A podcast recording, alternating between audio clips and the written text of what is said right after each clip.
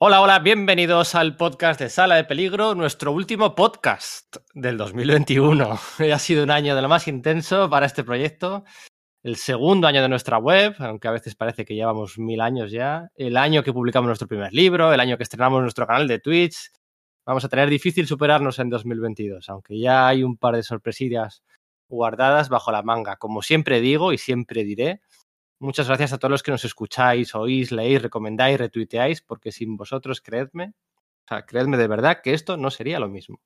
Y para acabar el año, en este Día de los Santos Inocentes, en el día del nacimiento de Stan Lee, que hoy cumpliría 99 años, pues como no podía ser de otra manera, estamos aquí reunidos para hablar del plan editorial de Panini Comics para el año que viene, para el 2022. Y tenemos la suerte de tener como entrevistado, una vez más, para este final de año, al editor Marvel de Panini Comics en España, Julián Clemente. Muy buenas, Julián, ¿qué tal?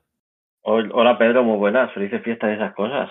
Oye, eh, eh, esto del 99, de los 99 años, eh, claro, yo dejé de contar cuando el pobrecito se nos murió. Sí. Pero ostras, es que el año que viene es el centenario. te iba a decir, va a haber que hacer algo, pero en la editorial nos van a decir que va a haber que hacer algo gordo, así que cuento con ello.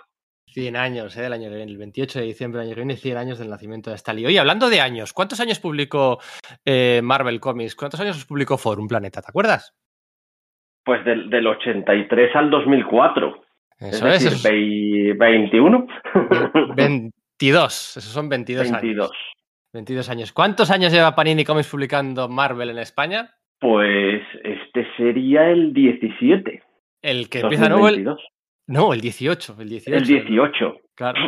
Yo esta cuenta la he hecho alguna vez y me he hecho cuentas de, a ver, eh, en el año 18 Planeta ya lo había hecho todo en, el mundo y había pasado ya por todas las fases y estaban ya pues... Sí, el, siglo nuevo les pues coincidió con el estreno de los coleccionables, la llegada de las pelis en su año 18. Sí, sí, sí, sí. Pues nada, todo sea que no nos queden cuatro años, ¿eh? oye, oye. Bueno, realmente Panini siempre tuvo los derechos de, Marvel, ¿no? Lo que pasa que los licenciaba a Forum, ¿no? Bueno, eso, se sabe más que de sobra. Realmente los derechos siempre los ha tenido Panini. Pero bueno, digo publicando, ¿no? Publicando cómics.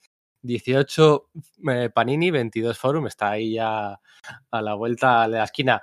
Em, de estos 18 años de Panini, casi es un tercio de la historia Marvel. Casi es un tercio de la historia Marvel. Así que la primera pregunta es una pregunta muy rara. Seguramente no puedas respondérmela con exactitud, ni con precisión, ni nada. Pero si esto fuera el precio justo, ¿qué porcentaje, Julián? ¿Qué porcentaje de los cómics que ha publicado Marvel en Estados Unidos en toda su historia ¿Qué porcentaje habéis publicado vosotros en estos 18 años? ¿Un 30, un 50, un 70, un 90? Un 90 no, pero ¿dónde estaría ese porcentaje? O sea, ¿cuánto habéis publicado de la historia Marvel? Fíjate, si, abordamos simplemente el, mes a mes, es decir, si te coges desde el 2005 aproximadamente, que, empezamos mm. hasta ahora, yo te diría que el 90 y algunos casos hemos estado en el 95 por ahí. Pero claro, yo siempre, yo siempre tenía la espinita clavada de eh, hay TVOs que todavía no los hemos publicado y que sí los publicó en su momento o Vértice o, Forum y demás. Lo que pasa es que hemos intentado ir resolviendo esa papeleta conforme pasaban los años, pero sigue habiendo cosas que, que faltan, a lo mejor de, de, clásicos. Es verdad que si te vas a, los años 60, a lo mejor hemos cubierto el, el 90%, mm. el 80%, pero yo creo que todavía nos quedan sobre todo cosas, digamos, de la época más más oscura, por así decirlo, de los y, sobre todo de, más cómics de Marvel, cuando Marvel empezó a publicar una barbaridad de cómics. Yo creo que aproximadamente eh, los 90 todavía es una época que la tenemos un poco por explorar. Y, y también la exploramos con, con mucha cautela. Pero eh, ahí es verdad que, que, contra Forum no tenemos nada que hacer porque era el editor que, que estaba entonces y, publicaba prácticamente todo, porque era la política que se seguía entonces, publicar casi, casi todo. Oye, y sumando, sumando Forum y Panini, eh, podemos decir que un lector, bueno, de los antiguos del lugar, ¿no? Más que yo incluso. Eh, ¿Podemos decir que entre Forum y Panini han publicado, por ejemplo, más del 90% de todo lo que se ha publicado en la historia de Marvel? Es posible, siempre, siempre te quedarán algunas colecciones que tú dices, ostras, pues esto nunca se publicó. Lo que pasa es que como son tan pocas, y, lo típico, piensas, eh, las cosas estas por las que siempre me preguntan y que yo siempre tengo la fórmula de, pues no se puede, tal. Yo qué sé, un ROM, un micronotas, cosas así. Pero claro, es que son muy pocas esas cosas, ¿sabes?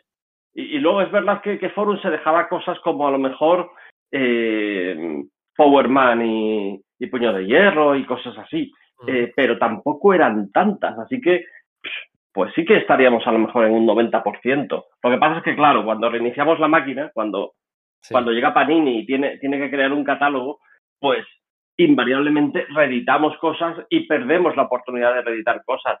Yo recuerdo que una de las cosas que más rabia me dio en su momento es no poder, eh, que Panini continuó todo lo que estaba haciendo Forum, pero no pudo continuar el, el coleccionable de, de, porque era otra cosa, era, digamos, era algo que estaba al margen.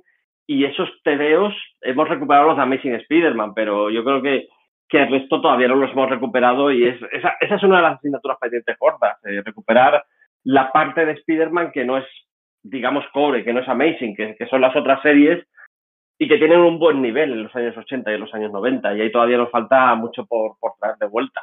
Hmm, sí, sí, hijo. Bueno, de todas formas, si de verdad es un 90% sumando Forum y Pani, no, no, no 90, bien, vale. ¿Cuánto será de, de, de, la distinguida competencia? La verdad es que, claro, son más años también, son 80 en vez de 60, pero no creo que el porcentaje sea tan, tan elevado. Pero bueno, sí, es que habéis, yo qué sé, me estoy acordando ahora, fíjate, Vengadores Celestial Quest, ¿no? Que en su, en su día no tenía sentido, ¿no? Jorge Santamaría y Steven Englehart, sí. la, la, habéis publicado vosotros por algo así oscurillo del siglo XX, XXI, ¿no?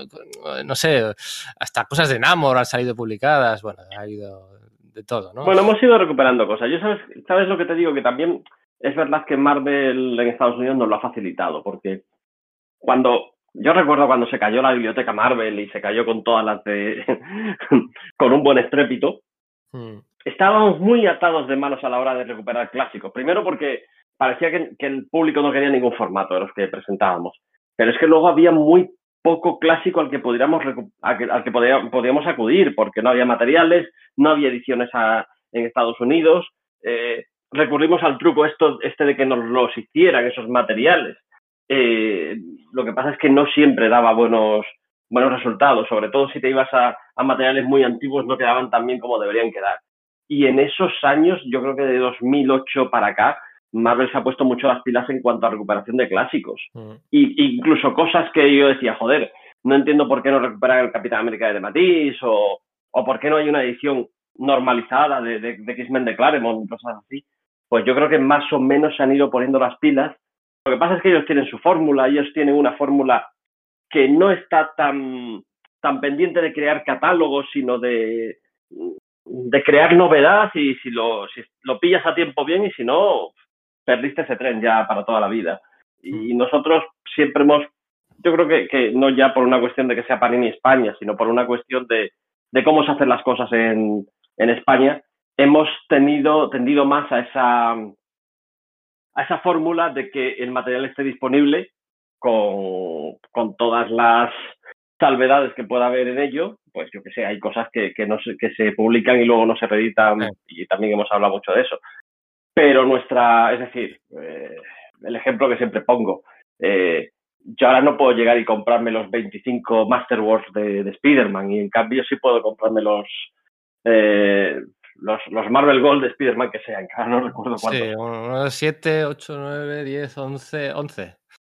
11, 11, 11 estoy viendo aquí en, la, en mi estantería. Pues es eso, es que, claro, tú dices, hostia, es que cuando Marvel reinició los Masterworks, eh, no reeditó los 40 primeros, con lo cual prácticamente o, o te haces a la idea de, de hacerte la, la, colección a partir del número 6 o el número 7 y completarla luego con los, con los que hizo en tapa blanda, o, o es imposible. Pero es que ahora alguien que llegue de nueva, que se pueda comprar, creo que ya está en el 23 o el 24, que llegue sí. y dice, hostia, quiero los 24, los 23 anteriores.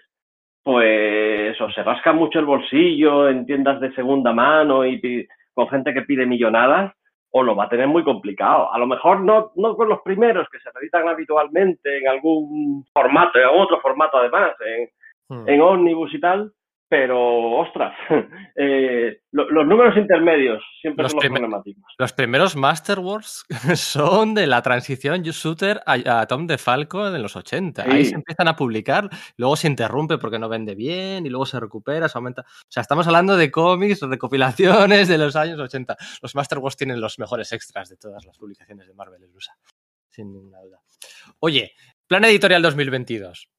Todavía no ha salido, bueno, no, no, no, se ha publicado oficialmente, los aficionados lo han leído, solo pues las pistas que has podido dar tú pues, por aquí, por allí, en podcast, en Twitter. Eh, ¿Cuál crees? Yo lo tengo muy claro.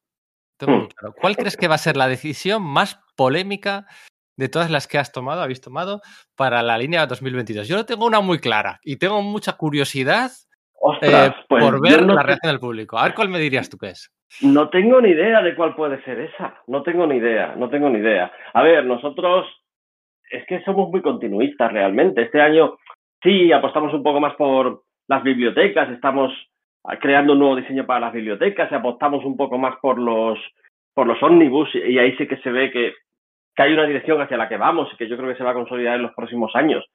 Pero yo tampoco lo tengo claro que haya mucha polémica aquí.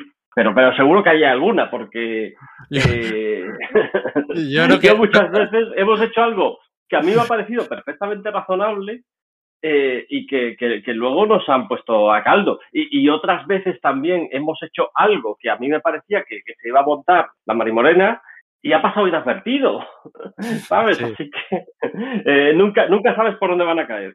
Yo no, no quería usar la palabra continuista para definir este plan editorial porque la usé el año pasado y el anterior. He estado mirando las introducciones y las... somos, siempre somos Sí, continuistas.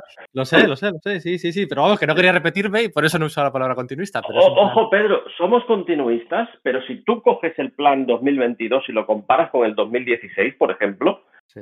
y esto que decía Alfonso Guerra, no lo conoce ni la madre que lo parió. No, no, no, no, no, no, ni, ni- de lejos. En el momento en el, que en el momento en el que introducís el 100% Marvel HC en 2017, 17, 2017, ahí pega, eh, es el, el inicio al- a los formatos más económicos de nuevo, se, se cambia, ahí se cambian todo un poco. Eh, yo creo que la decisión más polémica, siendo una decisión menor, va a ser la decisión que habéis tomado de juntar en los Marvel Premier Mutantes los números de, de todas las colecciones, ¿no? El Amanecer de X, pues juntar Ah, en el Marvel, fíjate. en el Marvel Premier 1, juntar pues Esca- eh, Excalibur, Merodeadores, Fallen Angels, X-Men, Nuevos Mutantes y la otra que no me acuerdo. Lo, el Lobezno, Lobezno no está, Lobezno va por su... Sí, pero lo ves no es porque llega después, ¿eh? Que Sí. es que lo ves no la tuvieron en barbecho mucho tiempo. Sí, eso es.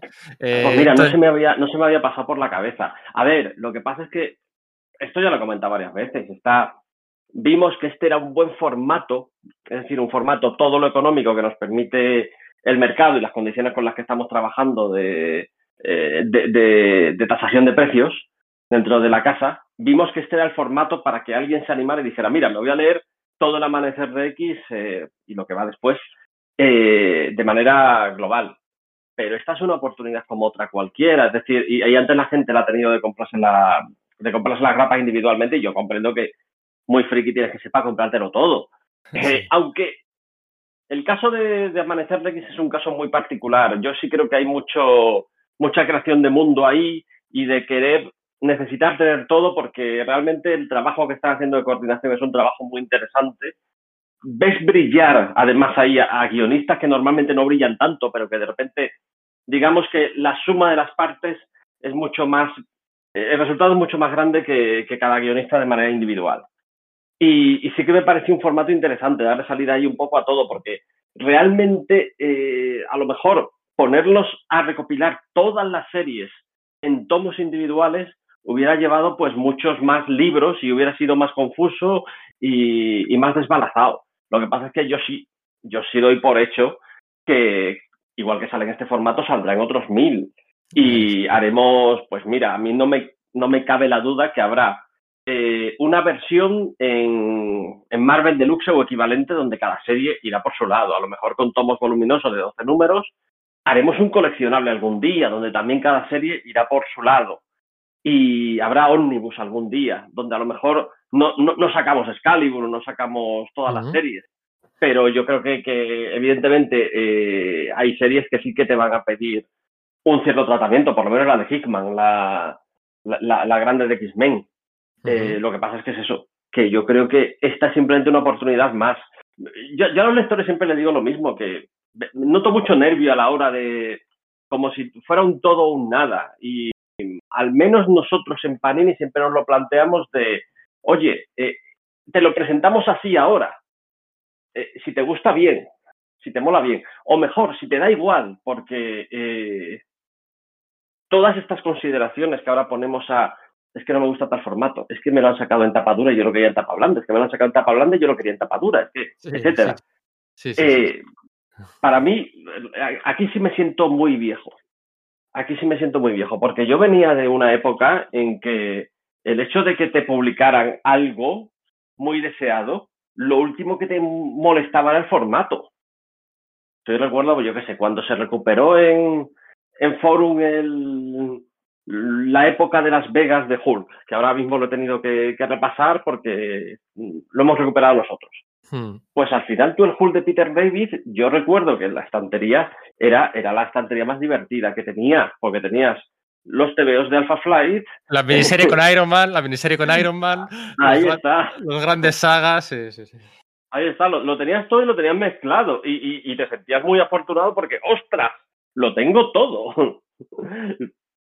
o he podido escoger no tener esto, ¿sabes? Eh, y, el hecho de que estuviera en varios formatos casi lo dabas por algo eh, natural y, y, en eso es lo que creo que, hemos cambiado. Eh, nos hemos volcado demasiado sobre, sobre el formato, hemos, digamos, sofisticado quizá la manera de sacar los tebeos y por el camino a lo mejor han perdido importancia los tebeos. Hablamos, hablamos mucho de formatos, hablamos mucho de cómo hacemos las cosas y no hablamos tanto del que hacemos. Sí, esta es tu teoría recurrente de que en España somos más de coleccionistas que lectores. no, yo creo que hay de todo. Yo creo que hay de todo. Lo que pasa es que el... a lo mejor se oye mucho más al coleccionista, digamos, eh, puntilloso. Tampoco quiero, tampoco quiero criticar a, a, nuestro público, porque son los que nos dan de comer. Y, y es verdad que no, no, bueno, yo, soy el primero, yo soy el primero que prefiere la edición que habéis hecho de Historia del Universo Marvel, con su cofre, con su tamaño un poquito más grande de lo normal, con su tapadura. Yo soy el primero que prefiere eso a un Marvel Premier. Pero yo sé que si sale en Marvel Premier va a acabar saliendo también en tapadura, o al revés, ¿no? De hecho. Claro, es eh, que. Y yo también pienso, a ver, eh, cuando llegas a una determinada edad, pues a lo mejor tienes unos ingresos que te permiten eh, darte según qué caprichos. Pero yo pienso en el, en el chaval al que el Premier le viene de puta madre, ¿sabes? y, y probablemente eh, haya, no, no me atrevería a decir que una generación, pero sí un núcleo de lectores que en un momento dado, igual que ha habido lectores que solo compraban Marvel Deluxe, y eso yo lo he visto. Es decir, gente que no quería Marvel Gold porque no le gustaba cómo eran. No quería un 100% Marvel HC, simplemente porque quedaba distinto en la, estantería. Pero si ya se lo sacabas en Marvel Deluxe, se lo lleva para casa.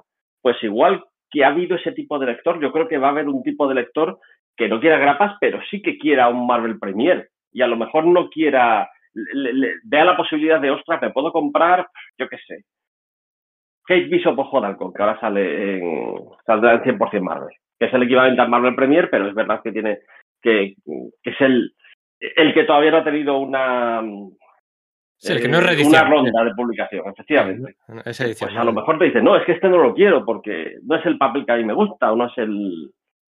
Yo, yo creo que, que sí que también nosotros tenemos que salir un poco de nuestro, de nuestro círculo y ver que hay otro tipo de lector que quiere las cosas de otra, de otra manera y ahí lo que intentamos desde la editorial es que eh, los tenga. Yo, yo mismo eh, cuando de repente dijimos, oye, ¿y si hacemos TPBs baratos en tapa blanda? Era como cambiar por completo nuestra línea de pensamiento de los últimos años, porque se, había establecido dentro de la editorial que las cosas se hacían de una determinada manera. Y yo lo vi muy refrescante, porque eh, es, como cuando sacamos el 100% Marvel HC. Hmm. De repente te abría un mundo de posibilidades que antes no tenías. Mm. E, e igual que el, que el 100% Marvel HC llevó, llevó a muchas cosas que, que, antes no estaban ahí, yo creo que cosas que estamos haciendo y que se verán más adelante, eh, el Marvel Premier nos va a llevar. Porque mira, eh, tú, tú, decías, te acordabas antes de los coleccionables. Eh, yo creo que ese formato tiene que vivir de nuevo. El, el, formato del coleccionable barato, no el formato del coleccionable que bueno, que, que, que los Marvel más eh, son muy económicos y tal, pero no deja de ser, pues eso, un tomo en tapadura de un determinado, de un determinado precio, yo creo que tenemos que volver un poco al modelo, y, cuando digo volver no es que lo sustituya, sino que esté ahí y, sea una opción. al modelo del coleccionable este que teníamos en los tiempos de las primeras películas y cuando se recuperó Spider-Man o se recuperó X-Men en este tipo de en este tipo de formato. Tenemos que volver a algo que, que no solo sea, que, ya lo tenemos en Marvel Premier, pero que también lo necesitamos en los clásicos. El, Daredevil de, Miller, Jansson, Masuselli, O'Neill, los cuatro fantásticos de John Byrne, que ese, es el tengo yo todavía, esa, edición. Mira, no tengo Sí, porque es que, es que yo creo que esos eh, realmente ahí tenemos un nicho de lectores por explorar. Es verdad que tú esas obras eh, te las puedes comprar en, ahora mismo, pues eso en Marvel Heroes o en Marvel Gold y demás. Pero, oye, a lo mejor igual que, que, hemos encontrado un núcleo de lectores en Marvel, en, en, Marvel Premier, lo podemos encontrar si llevamos la filosofía del Marvel Premier, la llevamos también a, a los clásicos. Y, y, para mí es un reto para los próximos años.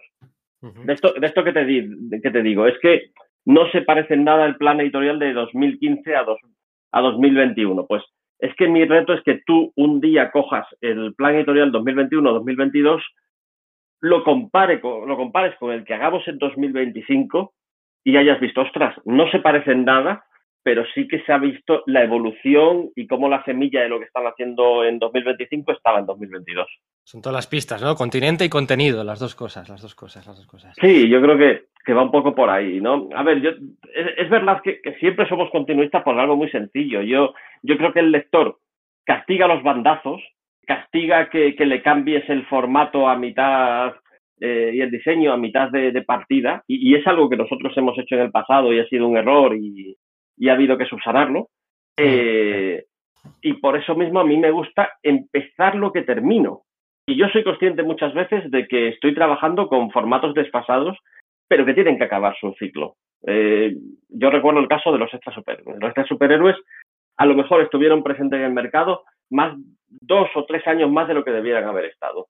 Pero es que yo no quería dejar colgado al lector que se estaba haciendo determinadas cosas en estos superhéroes. Y muchos me dirán, no, es que ese formato era feo y yo no me lo hacía. Sí, tú no te lo hacías, pero seguro que había lectores, y a lo mejor no eran muchos, pero estaban ahí. Estaban ahí mientras eh, la editorial permitiera eh, seguir adelante con ese formato porque era todavía rentable, porque se podía. Mm, yo no quería dejar a esos lectores en la estacada. Bueno, eran los años de la crisis económica, además, ¿eh? que el contexto es importante. Estábamos en plena crisis mundial económica. Sí, pero eh, fíjate cómo el, formato Marvel, eh, colección de estos superhéroes, se nos fue un poco de las manos. Acabó siendo, acabó siendo un formato en el que mm, eh, acabamos haciendo tochos los propios extras superhéroes, cuando a lo mejor lo que tendríamos que haber aspirado es, ostras, pues mm, no hacía falta meter 10 o 20 números en cada toma. A lo mejor podríamos haber metido 6, números y, probar qué pasa cuando metes 6 números y, y, te quedas por debajo de, de 10 euros. Y, y, en ese sentido yo creo que sí que hay iniciativas como precisamente los, los Marvel Premier que, que, vamos por ahí. Yo, yo recuerdo cuando diseñamos el Marvel Premier inicialmente íbamos a, íbamos a meter dos arcos. Pero decimos, no, es que se nos va a ir de las manos, de la misma manera que... y ya no va a ser un formato barato, va a perder va a perder lo que estamos buscando. Y por eso mismo tuvimos eh, la decisión de, ir a por el arco sencillo, por el tomo más sencillo que te puedas imaginar, con toda la dignidad que pueda tener un tomo que lleva sus, sus pequeños extras y sus textos introductorios y demás, pero que sea eh, lo más barato que podamos ofrecer. Sí, mira, tengo yo aquí, tengo yo aquí los dos Marvel Premier de X-Men eh, de Hawksbox 8, 890. Sí, ya quedan bonitos, ¿eh? 8,90, sí, 8,90, 10 euros los, los dos segundos, segundo, tercero y cuarto. Eh, extra superhéroes, ¿eh? Jibarizado, Julián, más de uno estará temblando aquí. Em, oye... No, yo creo, yo creo que lo de, lo, de, lo de reducir el tamaño es algo que, que, el mercado lo ha superado un poco, ¿no? Incluso cuando, cuando decimos, oye, pues para, para acercarnos al público ya un adulto, tienes que reducir el tamaño, porque ese es el tamaño que están teniendo las, las novelas gráficas ya no en, eh, pues yo qué sé, una reina Tegelmayer que, que sí, son superventa. O, el manga, pero vamos, no estás reduciendo de tamaño a Alex Ross o a George Eso es cierto, eso es cierto. Pero más allá de ese detalle, que estás buscando un determinado público y que luego además acabamos dando con un TVO que realmente se hace directamente en ese formato, que son los, los TVOs de Scholastic. Más allá de ese detalle, yo creo que ahora mismo, pudiendo publicar a tamaño real, podemos, me parece absurdo estar reduciendo. Porque es que además tampoco es que ahorras mucho en la tirada, ¿sabes? Oye, me acuerdo de hace, hablando un poco de nostalgia, no estamos hablando, tampoco vamos a hablar del plan editorial línea por línea, ¿no? Pues, pues, pues sí, los Omnigolds, vale, pues los Marvel Heroes, pues no sé qué, pues, pues bueno, podemos hablar un poquito, ¿no? Pero yo me acuerdo, de nuevo volviendo al pasado, ¿no? Me acuerdo el verano de 2010, hace tres años, ¿no? Cuando, cuando marcasteis aquella subida de precio, bueno, pues de cara a enero. Ya hace tres años de aquello, es que. Claro, claro, claro. para mí aquello dice pasado, para mí eso boicot. Ah, ay, boicot, nada, tal, boicot, no voy a comprar nada, tal, no sé qué. Y mm, el caso es que dos años después, tres años después, tenemos la línea Marvel Premier, la línea Marvel más Hub, la línea. Eh, eh, eh, más líneas económicas que nunca, ¿no? O sea, más líneas. y además, luego hay otra, hay otra cosa que me parece muy interesante y es que muchas veces hace tres años utilizaba, utilizabais, utilizabais a menudo como excusa barra explicación, eh, cada uno elija la palabra que quiera, eh, pues que estabais muy atados, ¿no? Estabais muy atados a, lo que se hacía en Italia, ¿no? El, plan unificado. No, no, eso es cierto, ¿eh? E, eso es cierto, es verdad, es verdad que, que yo que sé, que ahora mismo lo que pasa es que es, ¿Sabes, ¿Sabes lo que ha ocurrido? Que les hemos contagiado un poco de nuestro espíritu.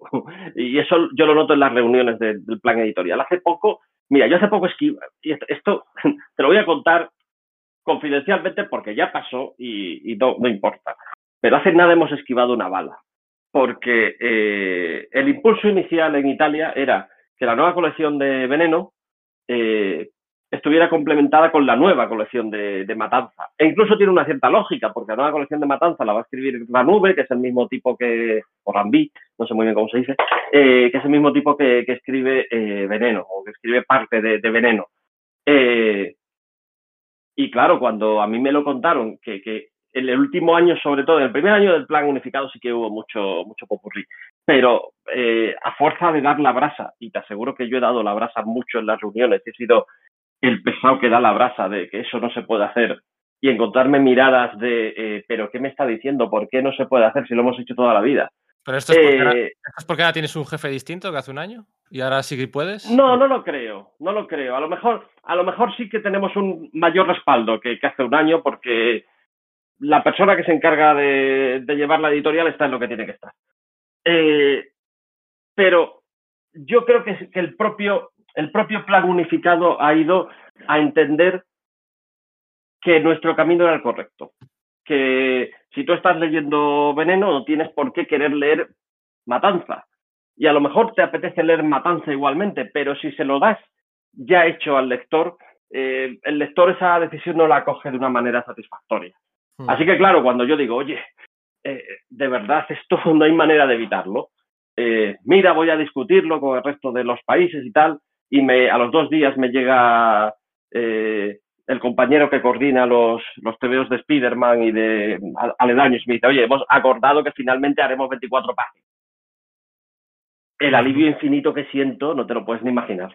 Pues, pues es, vale, por fin lo están entendiendo, por fin les hemos llevado un poco a nuestro terreno, porque es verdad que ya no hay contenedores, ya no se mezclan series y, te diré, eh, cuando empezamos, cuando planificamos eh, Amanecer de X, fue una pelea tremenda, porque su idea era mezclar series ellos al final no, al final no, ¿eh? Al final, estuve viendo el otro día, sacan nuevos mutantes, por ejemplo, lo sacan en un tomo, el primer arco argumental, un tomo tirando a caro, eh, y, no, lo, no, lo, juntan al final, ellos no lo juntan.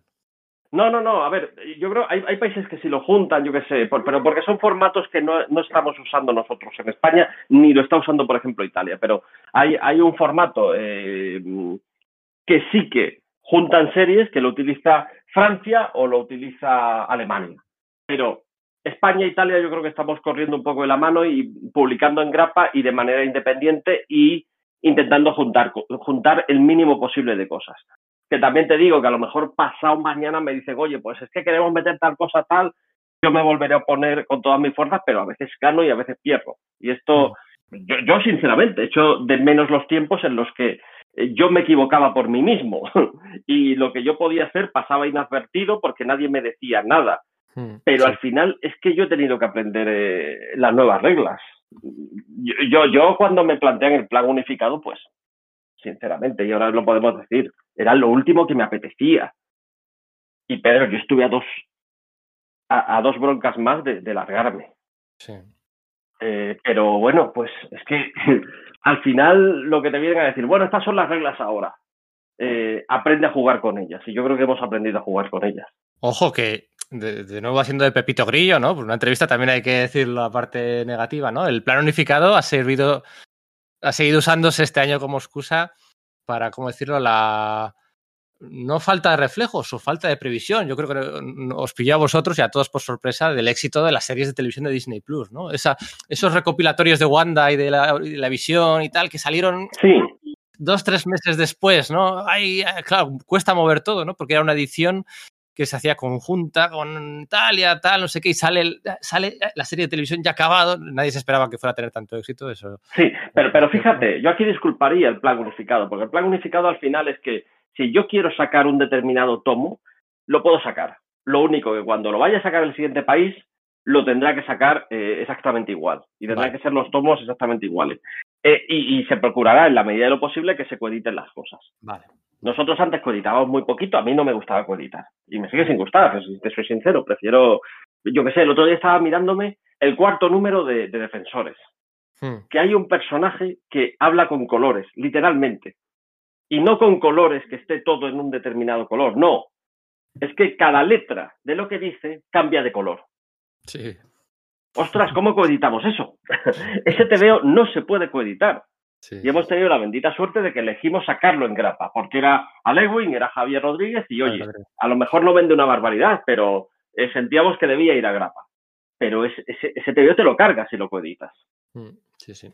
Correcto.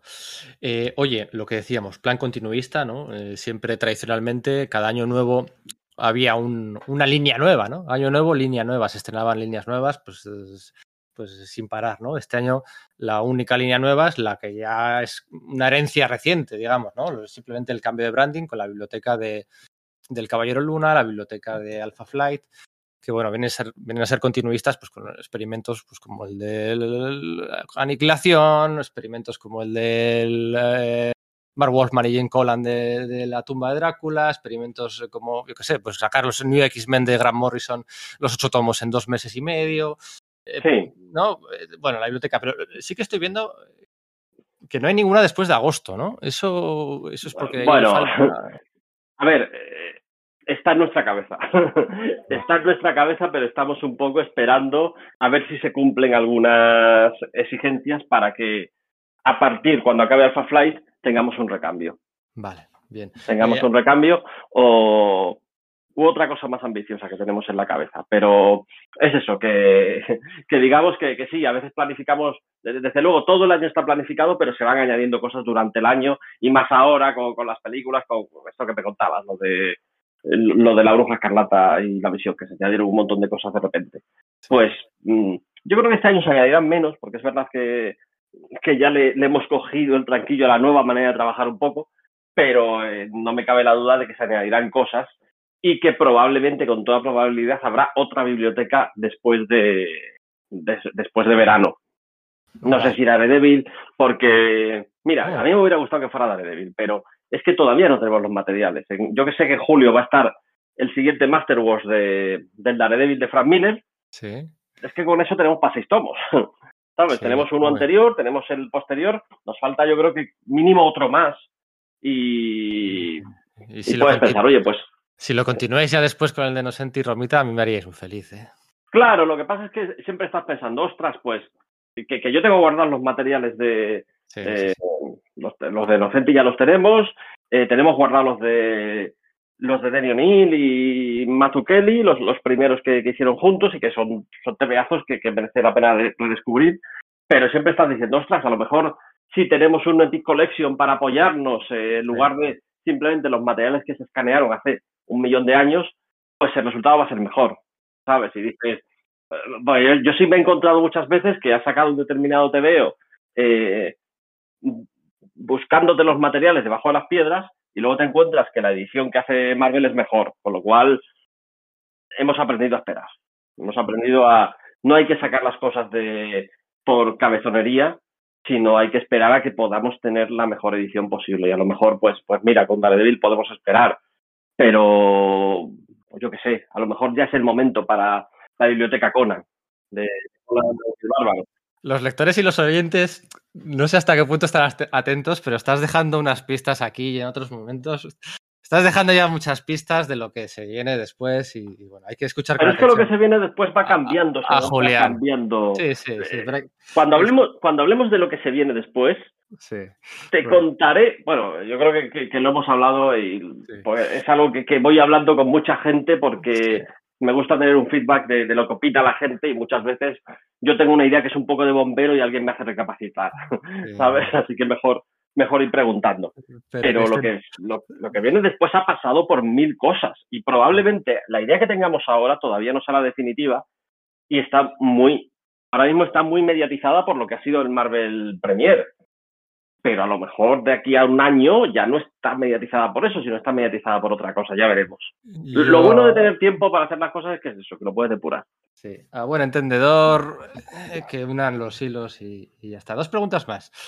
Em, la que te hago siempre, sabes que te la hago siempre, un poco modificada. ¿Cuál es la última obra que se te ha caído del plan? Ya sé que ahora el plan lo hiciste hace tiempo, pero me gusta saber eso, ¿no? La, última obra que se te cayó, que, o que te dijeron, no, esto mira, tienes que quitar porque es too much, eh, o esto no, que no sé qué, o mira, cambio de peli o lo que sea. ¿La última que se te cayó, cuál fue? No, a mí se me, este año se me, se me volvió a caer Nightwave, que ya parece una tradición. yo paso, yo ya paso de preguntar, sí. Claro, lo que pasa es que con como queremos apostar mucho por el formato este de, de Omnibus, y, y, cuando hablo de Omnibus, es decir, hace tiempo que hacemos ese tipo de, de libro oversize, eh, pero lo hemos llevado a, calcar el, el, Omnibus americano. Así que, como lo estamos desarrollando bastante, yo creo que, que acabará teniendo cabida darlo temprano. Pero mira, lo, último que se cayó es que yo quería 12, 12 Marvel eh, Premiers de, de Amanecer de X, y vamos a tardar en, arrancar. Nos vamos a ir al Salón de, Barcelona, creo, y de momento va a ser bimestral. No, no van a ser tantos como, como a mí me hubiera gustado para, para no perder comba, porque yo qué sé, aparecer de X que son 16 tomos, pero es que luego viene X de espada o 10 de espadas, eh, luego viene Reinado de X, y, claro, mm, no quiero alejarme demasiado, con lo cual mi perspectiva es que en, en mayo Amanecer de X lo va a petar tanto que a lo mejor el siguiente tomo sí sale con un formato, con una regularidad bimestral, pero para final de año conseguimos hacer los mensuales. No lo sé. De momento hay cuatro prometidos. Si ven aquí, hay cuatro prometidos para. para claro, eh, mi, mi, mi, aspiración es que es que en un momento dado digo, oye, esta colección merece darle salida mensualmente, o al menos que tengamos eh, nueve en 2023. Sí, pero ya veremos. Ya veremos. Muchas veces eh, nosotros no, no, hacemos todo lo que queremos, hacemos lo que podemos. Hmm. estamos, estamos limitados y a veces las cosas eh, muchas veces nos, nos hacen críticas a las que yo les doy la razón, porque dices, hombre, pues ya me hubiera gustado hacerlo así a mí, también, claro. Mira, ahora que preguntas eso, ¿no? Es la última pregunta, precisamente. Eh, tengo aquí escrito, ¿qué haces más caso? ¿A lo que hace Marvel en Estados Unidos? ¿A lo que piden los lectores? ¿O a lo que hace aquí la competencia en España? ¿A qué haces más caso de esas tres cosas?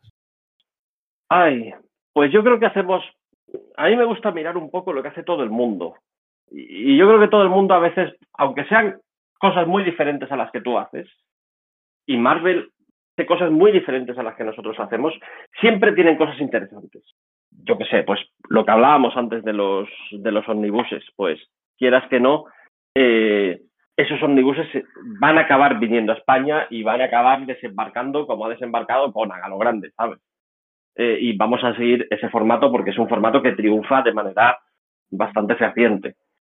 Y luego, eh, pues los lectores, pues a veces te dicen una cosa muy inteligente y dices, ostras, ¿cómo no se te ha ocurrido? O incluso un youtuber te dice algo que, joder, qué buena idea, tenemos que hacer esto. Tenemos que hacer esto. O recomendaciones, hace poco un, un colega tuyo, un, un colega tuyo, eh, este Alfredo Matarrán, de, de Tomos y Grapas. Sí. Nos sugería, oye, tenéis que hacer tal TVO porque ¿cómo es posible que no lo estéis haciendo? Y yo, hostia, Alfredo, pues tienes toda la razón. Creo que era el, magneto de, de Cool Boom. Digo, joder, ¿cómo es posible que no lo hayamos recuperado todavía?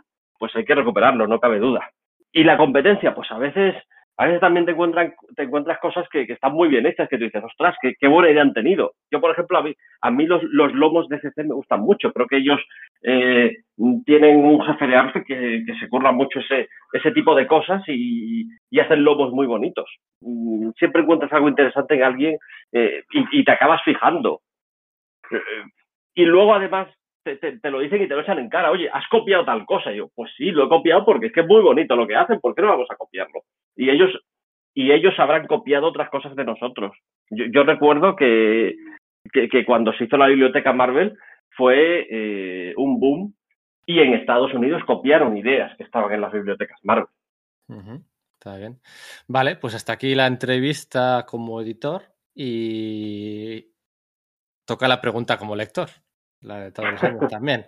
La Marvel de Cebulski no ha sido el mejor año de la Marvel de Cebulski tampoco. No, ha sido un año de 9, de 10, digamos, ¿no? Eh, tiene toda la paciencia del mundo, no cierra series, las continúa. Cuando hay equipos creativos que entran, no relanza desde cero. Tiene mucha paciencia, hay una nostalgia por una época muy concreta de los 80. Darren Slot sigue quemando cartuchos ahí en los Cuatro Fantásticos, solo una serie. Ha habido una huida masiva de autores de DC, masiva, eh, Jimmy Palmiotti, Amanda Conner, Scott Snyder, eh, Brian Hitch, eh, Greg Capullo, Francis Manapul, Gary Frank, Jeff Jones, todos esos agentes y muchos más, James Tinion, se han ido de DC. Marvel ha mantenido a todos sus autores, ha, tenido la, hemorragia de autores eh, Cebulski en ese sentido, ¿no? Incluso han pescado alguno de vuelta, John Romita, a, Brian Hitch. Han pescado poquito, ¿eh? Ahí me hubieran pescado más, han pescado mm. poquito. Sí, sí. ¿Cómo, cómo analizas este sí que, sí que le pillaba DC ahora mismo. Eh, bueno, ahora mismo no sé qué está haciendo Ivan Reis en DC, por eso te lo digo todo. Por eso, por eso. Pero sí, ¿cómo has visto tú este año de Cebulski? Eh? La, marcha, no marcha de Hickman, la transición de Spider-Man, ¿cómo, has visto tú este año? Pues veo que va haciendo lo que puede, es decir, yo creo que todavía con Spider-Man ha tenido las manos atadas hasta que, hasta que ha terminado Nick Spencer. Incluso la sensación que tengo es que a, Nick Spencer le han dicho, oye, para ya, tío.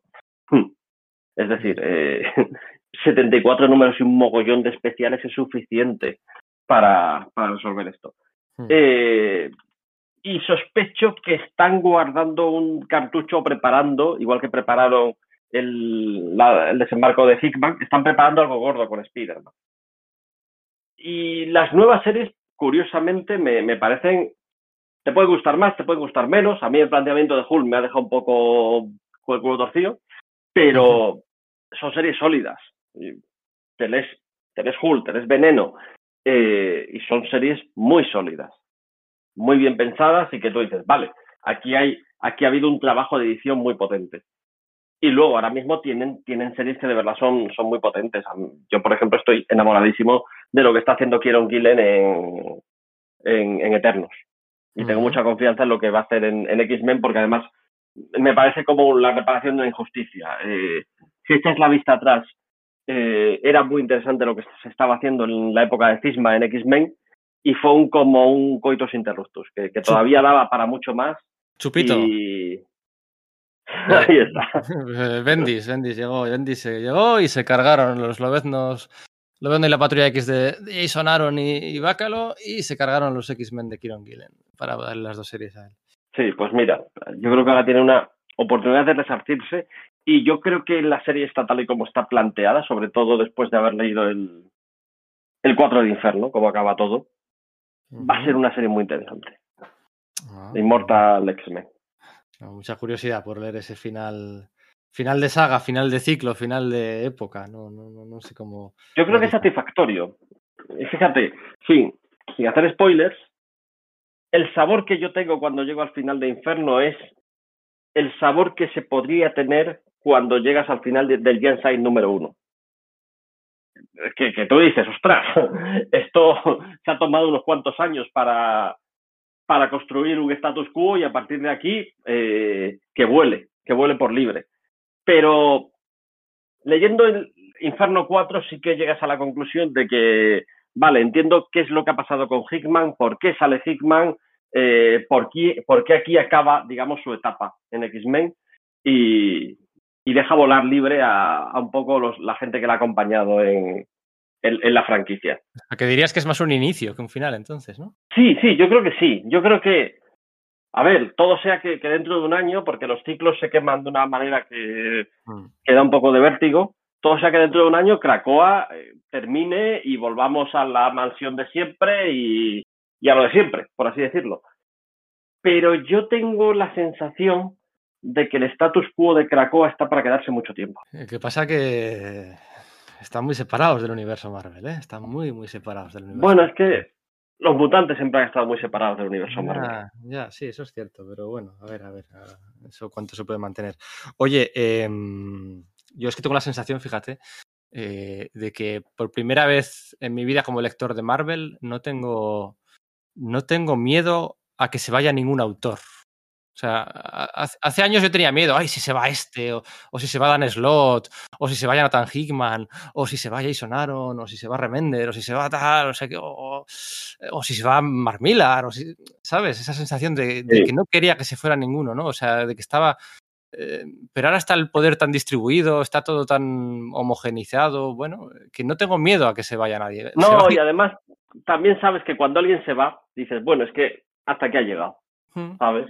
por mucho que te esté gustando, sabes, yo qué sé, por mucho que te esté gustando el TV o que sea, sabes que esa, que esa etapa tendrá un final, porque es un poco a lo que a lo que nos ha llevado la estructura ahora que tiene la industria. Y muchas veces se planifica así desde el principio. Yo creo que Immortal Hulk probablemente nunca se pensó, por lo menos en los comienzos, que iban a ser 50 números, pero Ale probablemente tenía muy claro hmm. que iba a estar un tiempo limitado, que no que no venía para estarse eternamente. Y yo creo que esos tiempos han terminado. con lo bueno y con lo malo que tiene eso. Mm, yo a veces echo de menos eso, la conexión entre las etapas, que, mm, que yo qué sé, tener unos Vengadores que no se reinventen cada tres años, sino que, vale, se va un guionista, pero retoma lo que tenía el anterior y continúa ahí, y de vez en cuando tenemos un, el viejo orden cambió, pero lo puede hacer el mismo guionista y, y mantenerse eso. Em, me da la sensación que estamos eh, creando ciclos con principio y con final, pero que muchas veces tienen poco poca relación entre ellos. Y, sí, pero no, son, no, son, no son los ciclos de 8 o 12 números de los últimos años de Axel Alonso, de los muchos últimos años de Axel Alonso. ¿eh?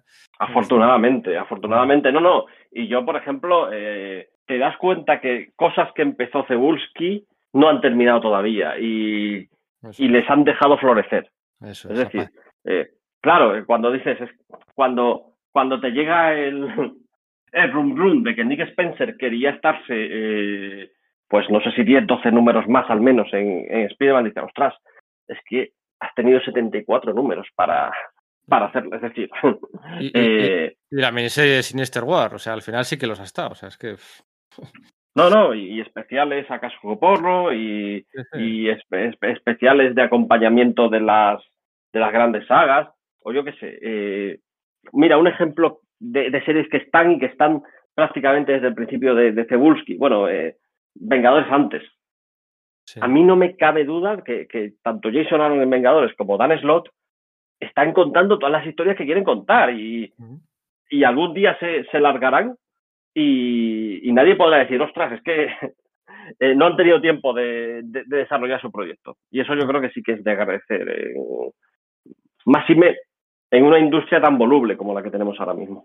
Eso es. Yo creo que la paciencia es, una, es un adjetivo que describe muy bien la etapa, la etapa de Cebulski. Bueno, no te quiero robar más tiempo, que supongo que la ronda de entrevistas del plan editorial eh, no tiene, no tiene, es el día de la marmota, ¿no? El día de la marmota a ver, yo intento explicaros también un poco que, que, es que, eh, mira, esto, muchas veces cuando, cuando me llama alguien para preguntarme, oye, eh, ¿qué tengo que hacer en tal, para hacer tal cosa dentro de la editorial? digo, mira el plan editorial, mira el plan editorial, porque ahí está todo. ahí está todo. Pues yo creo que el plan editorial habla un poco por nosotros. Pero bueno, eh, si a la gente le apetece hablar conmigo y tal, pues yo tengo inconveniente. Yo encantado de, de, tratar con vosotros y, contaros un poco nuestra neura y nuestra película. Pues nada, nosotros también encantados de tenerte aquí otra vez más, Julián.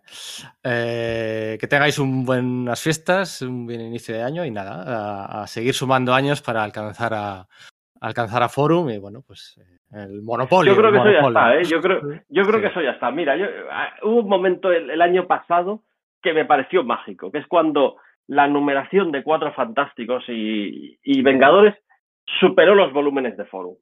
Sí. dices, vale, esta era la última meta volante. Bueno, la penúltima.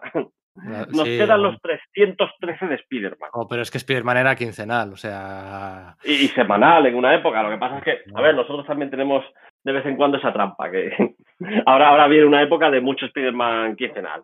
Sí, sí, pero, bueno, eh, que aquello era, metía, o sea, eran, eran, quincenales y además de 48 páginas y metían espectacular Peter Parker. Lo que no metían era Amazing, que, que Amazing, te acuerdas, eh? Amazing que sin el extra superhéroes, Amazing en no sé dónde, Triunfo y Tormento, o sea, Amazing nunca estaba, casi nunca estaba en la, pero bueno, así podemos disfrutar del Spider-Man de J. de Mateis, Salvus y compañía. Ay, ay, ay, pues yo creo que es la última meta volante. Yo no sé si, si cuando lleguemos al número 313 de, de Spider-Man, digo, vale, ya, ya, ya tengo todo lo que tenía que hacer en la vida, pero, pero sí que es algo que, que, me hace ilusión. Me hace una particular ilusión que, que vayamos quemando ciclos, que vayamos sobrepasando a los que estuvieron antes, estuvieron mucho tiempo y además lo hicieron muy bien.